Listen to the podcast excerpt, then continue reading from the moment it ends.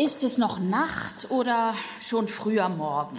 Du dämmerst irgendwo zwischen Wachen und Schlafen und plötzlich hörst du etwas. War das wirklich oder war es nur geträumt?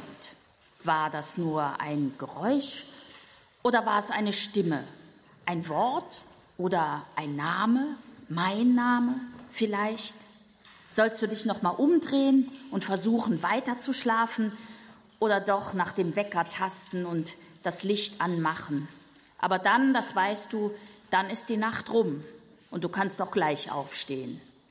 Jetzt ist wieder alles still. Zwischentöne. Ein ganz gewöhnlicher Gesprächstermin. Einiges ist zu regeln, wie sonst auch, das Übliche eben. Du kennst die Kollegin gut, aber heute ist irgendetwas anders. Schwer zu sagen, was.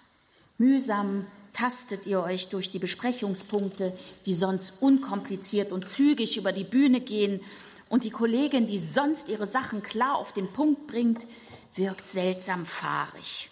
Sogar die Stimme, so will's dir scheinen, ist heute verhalten und eine Spur dumpfer. Als ihr mit den Themen durch seid, bricht sie nicht eilig auf wie sonst. Geht's dir gut?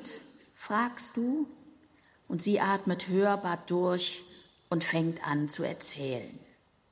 Zwischentöne. Im vollbesetzten Großraumwaggon im ICE, streng genommen, geht's dich nichts an, was die beiden Männer da schräg gegenüber miteinander reden. Du kennst sie nicht und sie kennen dich nicht. Aber sie sprechen laut. Und was da an Gesprächsfetzen hin und her geht, das kannst du nicht überhören dass wir von denen da oben ja doch nur schändlich betrogen werden, egal von wem, dass für alles und jeden Geld da ist, nur nicht für die kleinen Leute, aber dieses Pack von wer weiß woher, die, die kriegen es nachgeschmissen und überhaupt am besten alle in einen Sack und dann drauf. Je länger du zuhörst, desto mulmiger wird dir zumute. Du erschrickst, wie stumpf und wie roh da von Menschen gesprochen wird. Und du denkst, eigentlich müsste ich was sagen. Aber was und vor allem wie?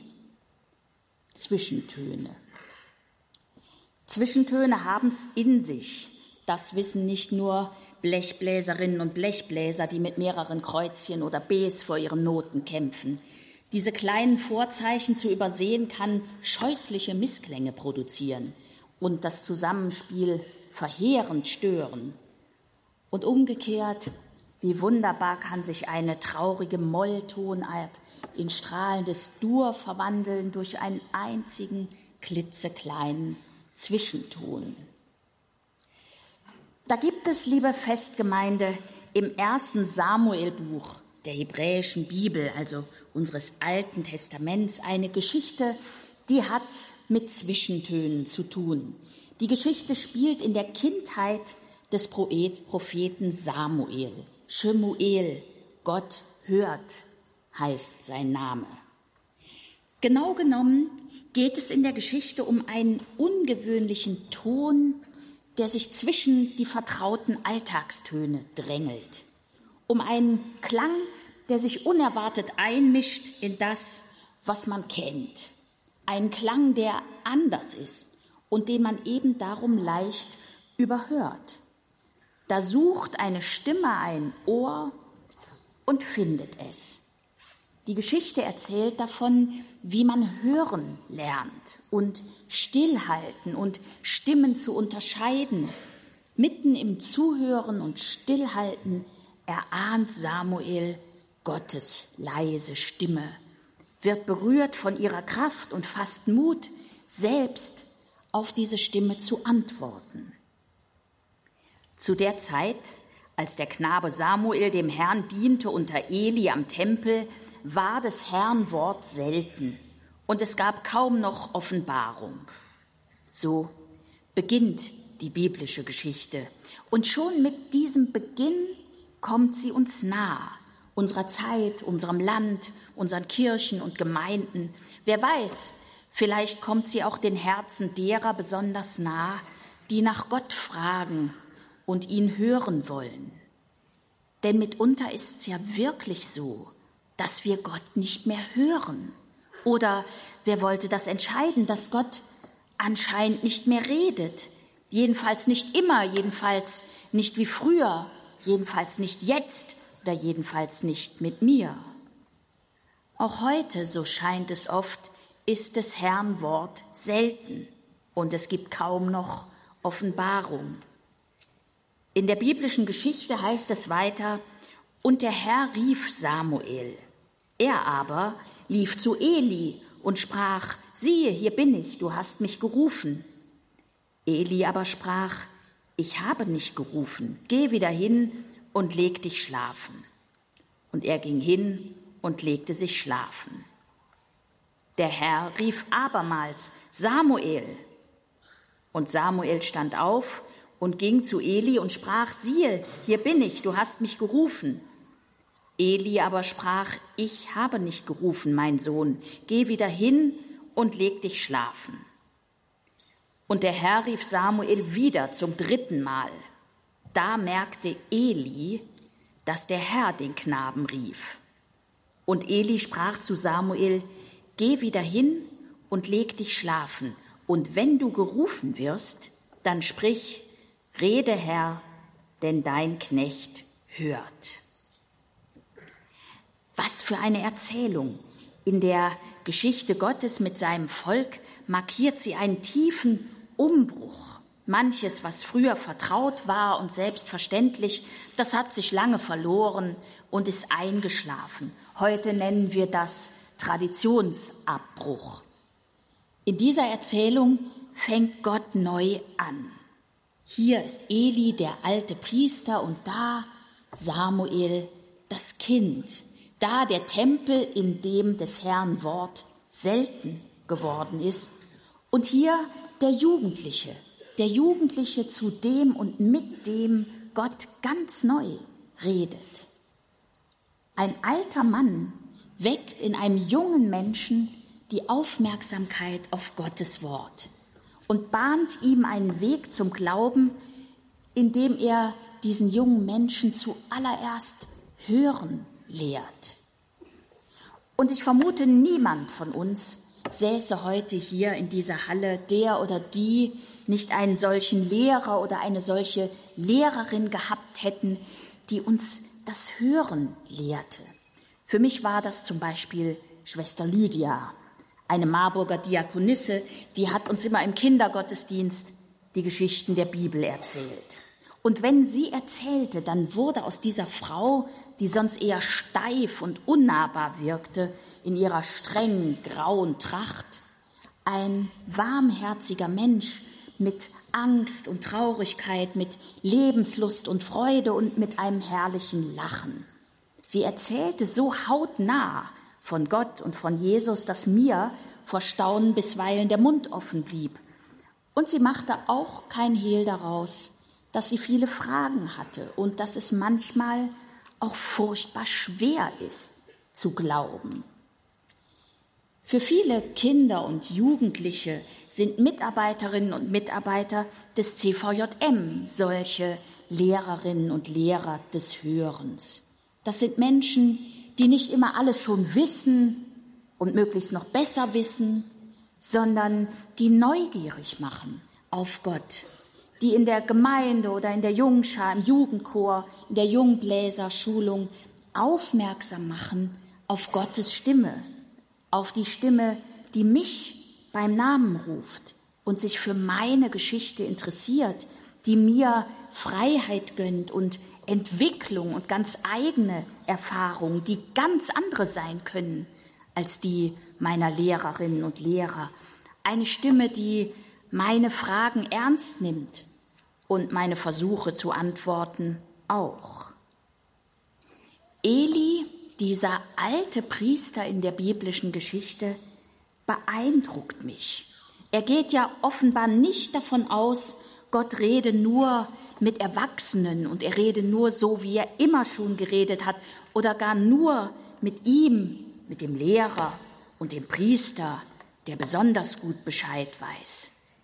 Nein, er lehrt Samuel in dieser Geschichte sogar ausdrücklich zu unterscheiden zwischen seiner Stimme, nämlich Elis Stimme, und der Stimme Gottes, die ihn selbst gerufen hat.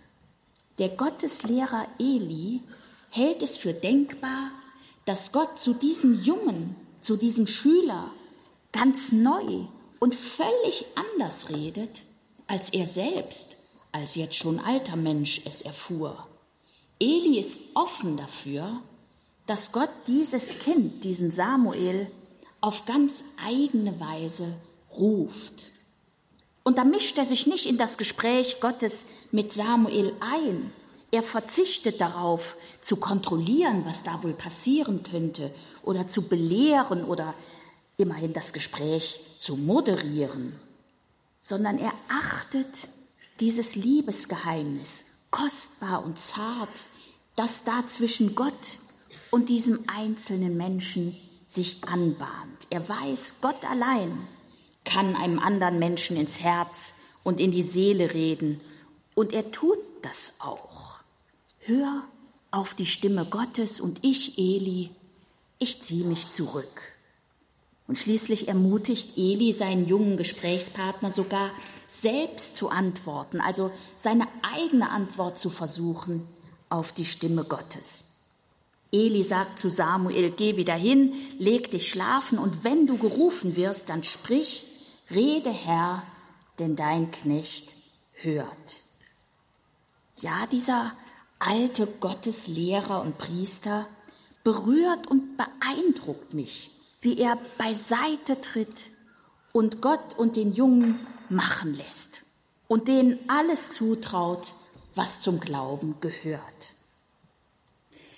Wenn nicht alles täuscht, liebe Festgemeinde, dann verändert sich derzeit unsere Welt durch den technischen Fortschritt, durch Internet und Digitalisierung so stark wie vielleicht seit Jahrhunderten nicht mehr. Das spüren wir alle, das spüren wir auch in unseren Kirchen und Gemeinden. Wir spüren es besonders im Miteinander der Generationen. Auf den klassischen Kanälen, an den etablierten Orten und in den Formaten, die wir kennen, in den überkommenen Formen und auf traditionelle Weise wird des Herrn Wort seltener. Die Art, wie Menschen arbeiten und leben und schreiben und kommunizieren, die Formen, in denen sie musizieren und singen und beten und glauben, das alles ändert sich. Und auch wenn Gott gestern und heute und in Ewigkeit ein und derselbe bleibt, so erfahren wir Menschen ihn doch je und je auf unsere Weise, je in unserem Leben, je in unserer Zeit und je immer anders. Mehr noch, das große Gotteswunder und die entscheidende Erfahrung unseres christlichen Glaubens ist, dass gerade Gott selbst sich einlässt auf Bewegung und auf Wandel und auf das ganz andere. Er ist ein Gott der Zwischentöne, die so viel verändern. Er macht sich verwechselbar, unser Gott. Er leidet mit den Menschen, mischt sich als Mensch unter sie. Er stirbt ihren Tod und bringt damit einen völlig neuen Ton in alles, was von Gott bisher gedacht und gesagt und geglaubt werden kann.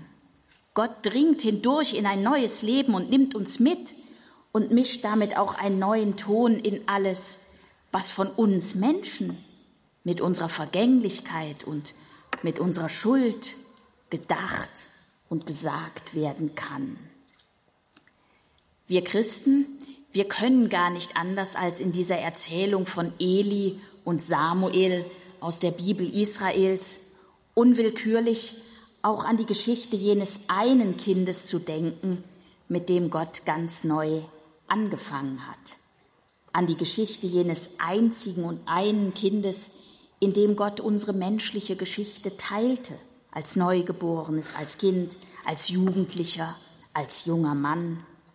Und als dieses eine Kind hat Gott die Welt und die Wirklichkeit zwischen Himmel und Erde für alle Zeit verändert, vollkommen auf den Kopf gestellt oder eher vom Kopf auf die Füße.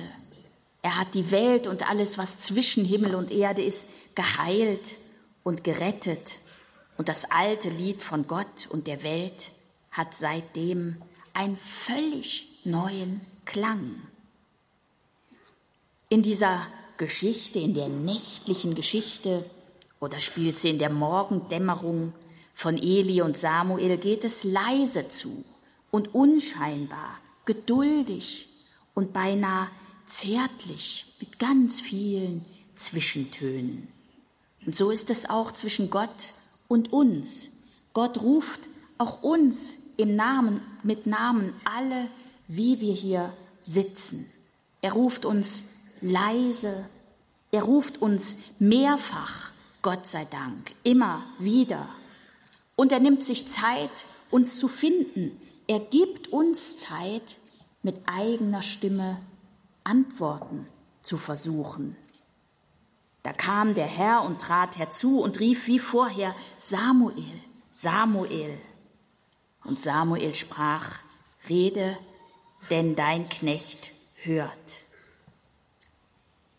Ob das eine Aufgabe für uns Ältere sein könnte und für ein christliches Jugendwerk, sich daran freuen und darum beten und darauf vertrauen, dass Gott selbst schon längst und stets neu mit der jungen Generation, mit denen die nachkommen, im Gespräch ist, in einem ganz anderen Gespräch, womöglich, dass dieses Gespräch zwischen Gott und den jungen Menschen eine ganz eigene Melodie hat und haben darf. Melodien darf dieses Gespräch haben, in die sich womöglich ganz neue, hier und da vielleicht sogar schräge Zwischentöne mischen nicht wir Älteren müssen Gottes Stimme sein, denn Gott selbst hört ja nicht auf, Menschen zu rufen, zärtlich und geduldig mit Worten und Tönen, die sie, die jungen Menschen, hören können. Und wir dürfen dabei helfen, Gottes Stimme selbstständig wahrzunehmen, in den Stimmen der Tradition, in ganz neuen Klängen, im Hier und im Jetzt und im eigenen Herzen. Und ich ahne, wir Älteren, wir werden staunen. Wir werden staunen über die hellwachen Ohren und Herzen und Hirne der Kinder und Jugendlichen in unseren Gemeinden und Chören, in unseren Schulen und Jugendzentren. Und ich wünsche mir, dass wir hellhörig werden, hellhörig für das, was die Kinder und die Jugendlichen gehört haben und was Gott darin, was er mit den Jungen redet, dass er darin auch uns etwas zu sagen hat. Und der Friede Gottes, der höher ist als unsere menschliche Vernunft, der bewahre unsere Herzen und Sinne in Christus Jesus. Amen.